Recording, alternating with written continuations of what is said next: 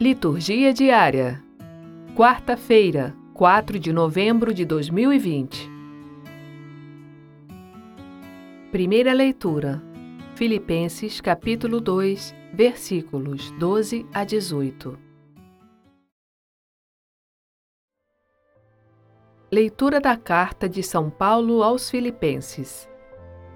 Meus queridos, como sempre fostes obedientes, não só em minha presença, mas ainda mais agora na minha ausência, trabalhai para a vossa salvação, com temor e tremor, pois é Deus quem realiza em vós tanto o querer como o fazer, conforme o seu desígnio benevolente. Fazei tudo sem reclamar ou murmurar, para que sejais livres de repreensão e ambiguidade, filhos de Deus sem defeito, no meio desta geração depravada e pervertida, na qual brilhais como os astros no universo. Conservai com firmeza a palavra da vida.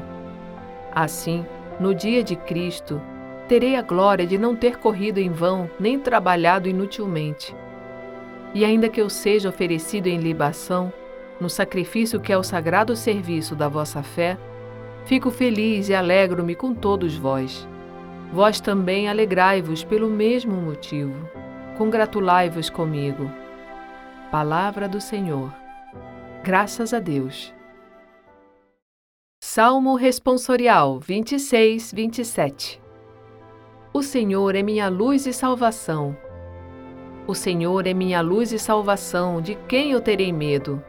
O Senhor é a proteção da minha vida, perante quem eu tremerei? Ao Senhor eu peço apenas uma coisa, e é só isto que eu desejo: habitar no santuário do Senhor por toda a minha vida saborear a suavidade do Senhor e contemplá-lo no seu templo. Sei que a bondade do Senhor eu hei de ver na terra dos viventes. Espera no Senhor e tem coragem, espera no Senhor. O Senhor é minha luz e salvação. Evangelho Lucas capítulo 14 versículos 25 a 33 Proclamação do Evangelho de Jesus Cristo segundo Lucas. Naquele tempo, grandes multidões acompanhavam Jesus. Voltando-se, ele lhes disse: Se alguém vem a mim, mas não se desapega do seu pai e da sua mãe, sua mulher e seus filhos, seus irmãos e suas irmãs, e até da sua própria vida, não pode ser meu discípulo. Quem não carrega sua cruz e não caminha atrás de mim, não pode ser meu discípulo.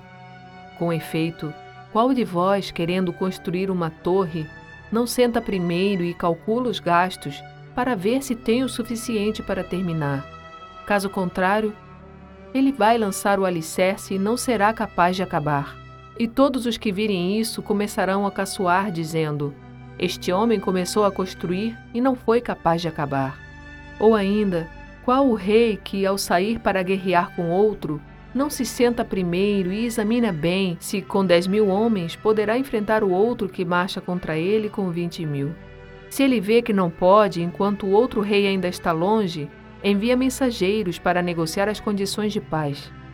Do mesmo modo, portanto, qualquer um de vós, se não renunciar a tudo o que tem, não pode ser meu discípulo.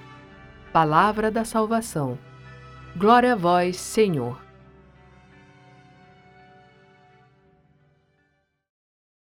Frase para reflexão: Devemos estar na presença de Jesus sacramentado como os santos no céu diante da essência divina. Santa Faustina. Obrigada por ouvir a palavra de Deus conosco. Divulgue a seus amigos o Evangelho do Dia está no Anchor, Spotify, iTunes e Google Podcast. O Evangelho do Dia é gravado por Sônia Abreu. Estúdio Libervox, audiolivros e narração.